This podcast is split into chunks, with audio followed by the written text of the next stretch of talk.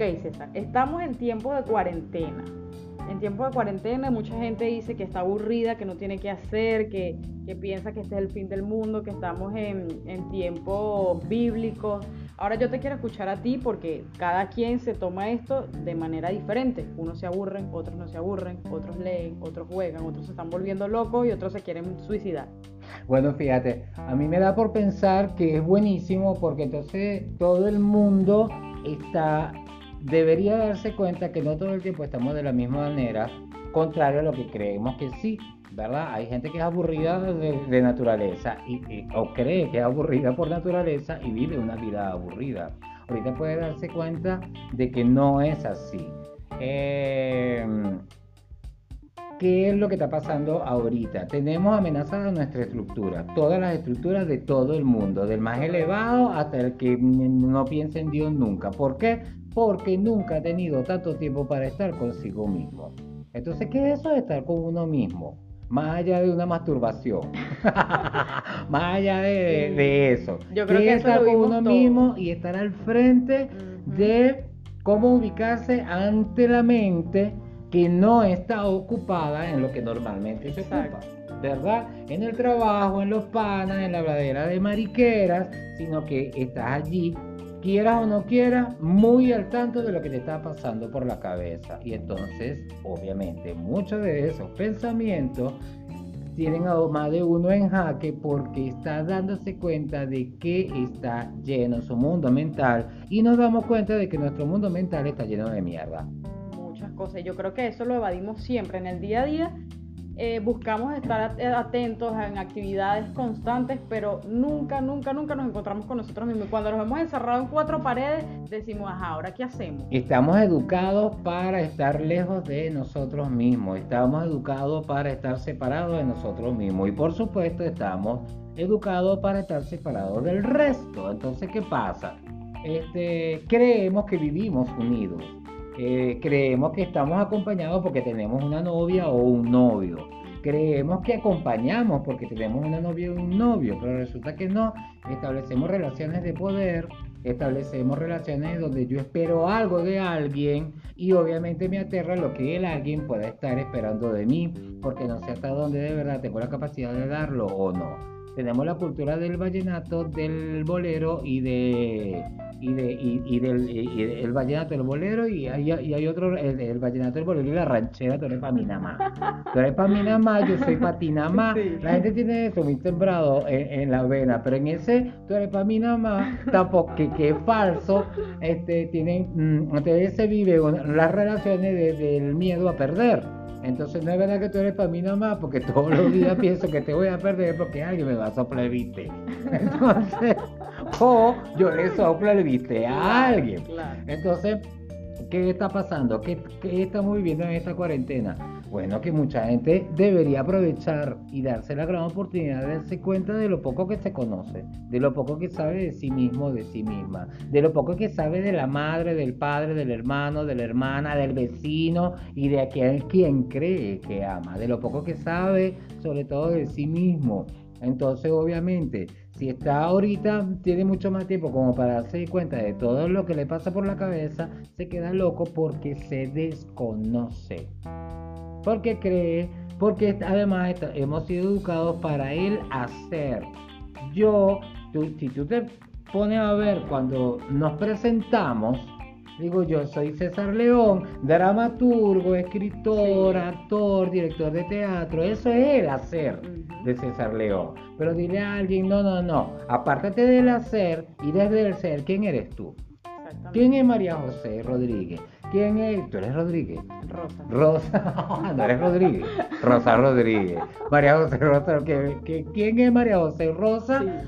Que no sea estudiante de comunicación social o licenciada en no sé qué o técnico medio y no sé qué más. Porque es que la gente no es un título, la gente es energía, es materia. Exacto, pero ¿quién te enseñó eso? ¿Dónde lo aprendiste? ¿Lo aprendiste en tu casa? ¿Te lo dieron en tu casa? No, a ti te dieron que tú tenías que estudiar para ser alguien en la vida, negando completamente quién ya eres en ese momento porque naciste.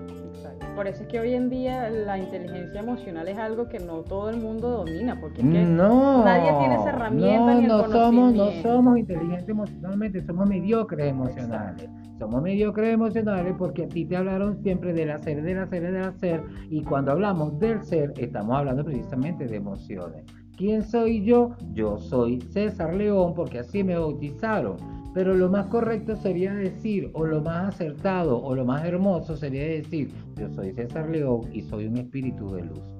Ay, ves un poco de gente muerta de la risa. Este está loco. ¿Verdad? Yo, este está loco, se la fumó verde. Sí. No, no, estaba verde, estaba como moradita.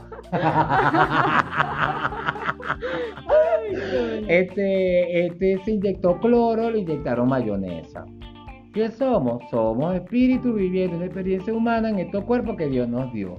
Y en estos cuerpos muy mal educados porque lo usamos para todo menos para lo que fue hecho, para comunicarnos. ¿Y cómo hacemos para todas aquellas personas que no saben ni, ni tienen desconocimiento de la herramienta? ¿Cómo me consigo conmigo, ¿Qué es- conmigo mismo? ¿Qué es eso? ¿Qué está hablando este? Bueno, eh, abundan, pero eh, lo, lo- lo que menos quisiera es que decirle a la gente que salga corriendo a leer un libro.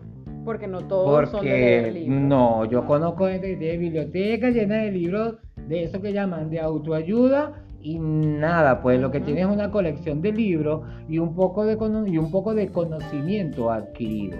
Pero seguimos en lo mismo. Estoy adquiriendo conocimientos, conocimientos que deben ser puestos en práctica, ¿verdad? Tampoco quiero que la gente crea que yo soy perfecto.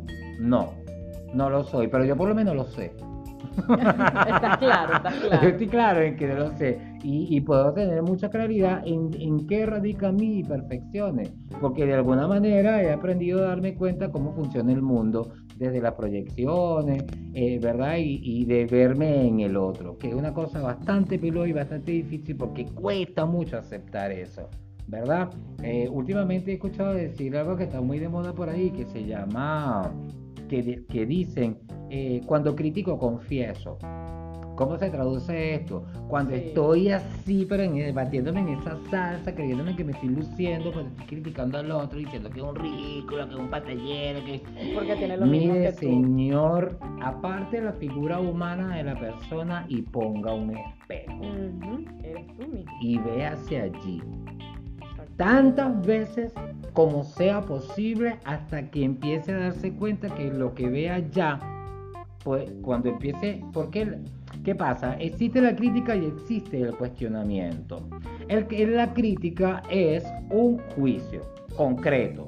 María José es ridícula Y, eh, y, no, finalmente. y no doy chance no, para nada. Claro, estamos ¿ya? juzgando es, estamos juzgando es Eh, una sí, conducta, sí, yo, no a la yo persona. voy y digo, María José es ridícula. María José es una ridícula. Exacto. Primero, el primer grave error que estoy cometiendo es decir algo que posiblemente no sea verdad. Y el segundo error, que creo que es más importante que el primero, es evadiendo el hecho de que no, recono- no me reconozco mi propia ridiculez. Y una manera muy irresponsable de, de- de- de apartarla y de no identificarme con ella y de no aceptar que es mía es haciéndote responsable a ti. Eres tú, ¿no? Yo. Eres tú, no yo. Ajá. Y lo otro, que es bien importante también, tan importante como lo otro, creo que más es, eh, no te estoy dando el chance de que tú te defiendas. Entonces, la crítica es un juicio concreto, tanto bueno como malo, porque también puedo decir, María, José es bellísima. Pero de ahí tampoco, ni siquiera para eso, me- eh, estamos educados para reconocernos. Porque la belleza que veo en ti, muy posiblemente Es sea la también la belleza que yo también ostento, que forma parte de mi vida. Entonces la crítica no es solamente siempre eh, el hecho de decir algo malo o negativo de alguien o destructivo de alguien. También radica en el hecho de hacer un juicio positivo de alguien. Pero normalmente la crítica la ejercemos desde la descalificación.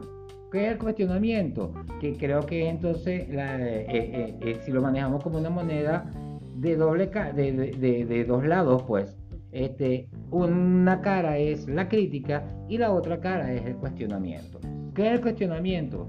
Si vamos a la etimología del término, para ponerme profundo y académico, la etimología del término cuestión viene de question. Claro. en el inglés question, que es pregunta. Pregunta. Entonces, si, si critico algo, lo juzgo. Si cuestiono algo, me doy la posibilidad de preguntarme y mucho más importante todavía de responderme cualquier cantidad de preguntas hasta llegar al momento de entender eso que estoy cuestionando. Eh, es decir, en vez de decir María José ridícula, puedo, María José está cayendo en el ridículo, María José ridícula. Sí. ¿Por qué? ¿Para qué? Entonces el cuestionamiento me lleva a hacer un proceso de decantación. Pero Quizás mucha- para darme claro. cuenta de que no eres ridícula nada, o para darme cuenta que eres burda de ridícula. Pero entonces también dice que si cuestionas estás juzgando. Y juzgar es malo, No. juzgar es pecado, y juzgar es No, el, el- el juzgar es cuando yo, antes de darle el martillo, te sentencio, te condeno. María José es ridícula, María José es culpable, María José es whatever. En cambio el cuestionamiento me lleva a cuestionar y cuestionar es como hacer un cuestionario, una lista de preguntas que cada pregunta debe tener una respuesta. Y cuando uno se pregunta y se responde, vive un proceso de decantación en función de llegar a una conclusión que quizás sea la que tuviste siempre o otra completamente diferente. Te capto. ¿Entiendes? Entonces, ¿verdad? Puedo llegar inclusive después de preguntar y responder, preguntar y responder y llegar a la conclusión de que sí, pero ¿qué, qué me permite el cuestionamiento? El cuestionamiento me permite darme cuenta si yo estoy proyectándome en ti o no. ¿Entiendes? Porque una de las preguntas que tengo que hacerme es qué hay de mí allí. Que a mí Parte me del cuestionamiento. Que ¿Por qué a mí? ¿Por qué? ¿Por qué? Yo digo que ella, porque además Porque todo, despierta todo debe girar, toda la pregunta debe girar alrededor de mí, no de ti. Porque entonces eh, no, no voy a llegar, voy a llegar a, a- no voy a llegar muy lejos. Claro. Si todo lo que, pero ¿por qué María José? No, no, no, porque yo digo que María José es ridícula. Exacto. ¿Para qué lo digo? Inclusive casi todas las preguntas deberían empezar por el para. Por- para evadir un poco el raciocinio, el análisis cerebral, el funcionamiento mental y eh, a diferencia del para que me lleva a una acción. Seguramente para darme cuenta de que lo que estoy haciendo es una estupidez. Y yo creo que todos por cuestión de ego siempre caemos en algún momento en esta situación. Eh, Ajá, claro que sí, porque precisamente el ego está mm, educado Educado. y creado para establecerse como contrario al otro. Y desde ahí se plantean campos muy aplaudidos por la mayoría, como lo es el terreno de la competencia. Es horrible. Yo soy de los que siempre he dicho, y se lo he dicho a mucha gente, la competencia nun- nunca es sana. Sino pregúntale a alguien que haya perdido. O que le hayan le hayan hecho sentir que perdió. Es una persona que, a la que desmoralizan. Y se desmoraliza porque vivimos en la cultura del que el que pierde es un loser. Sí, ¿Ok? Y es alguien que no vale. Pero es que a veces perder también es ganar. Eh, y, y- y- y- es alguien que no va a tener un logro, un alcance, es un loser. Ujú. ¿Entiendes? Loser. Entonces, este, en cambio, la cooperatividad, que está muy vista por muy malos ojos, porque el ejercicio del te presto mi hombre para que junte el tuyo y vayamos juntos, este, no funciona tanto, porque es que no puede ser tan bueno en la vida. Claro. ¿Entiendes? Porque los valores son, aquí sobrevive el más apto. Así implica el hecho de que si tú vas adelante, yo te doy una pedra en el medio del coco para dejarte en el camino. Y yo pega la carrera, así como el viejo cuento de la tortuga y el Sí. conejo, cabrón, que, que- que creyendo que la tortuga va lento, está duerme y resulta que la tortuga se lo pega porque la tortuga llega primero. Bueno, entonces, este, ¿qué pasa?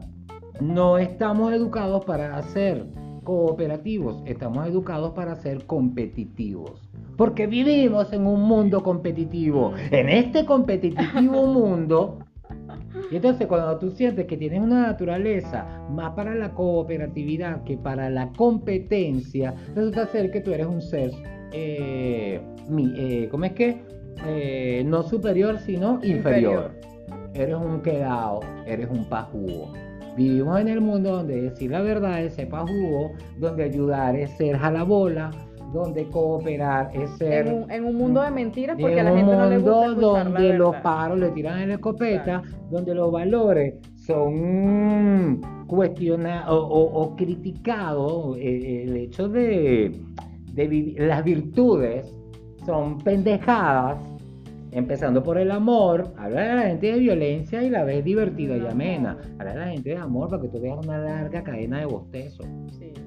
Qué aburrimiento ¿Entiendes? Entonces. Somos eh, total, total. Y, todos somos inocentes porque es que nos educaron para eso. Porque la gente creía, la gente siempre ha creído que así es porque así lo hemos aprendido. Y, eso que ahora creo que vivimos épocas en que podemos, podemos sentirnos, sentirnos más libres de muchas cosas. Nuestros padres estuvieron más sometidos que eso.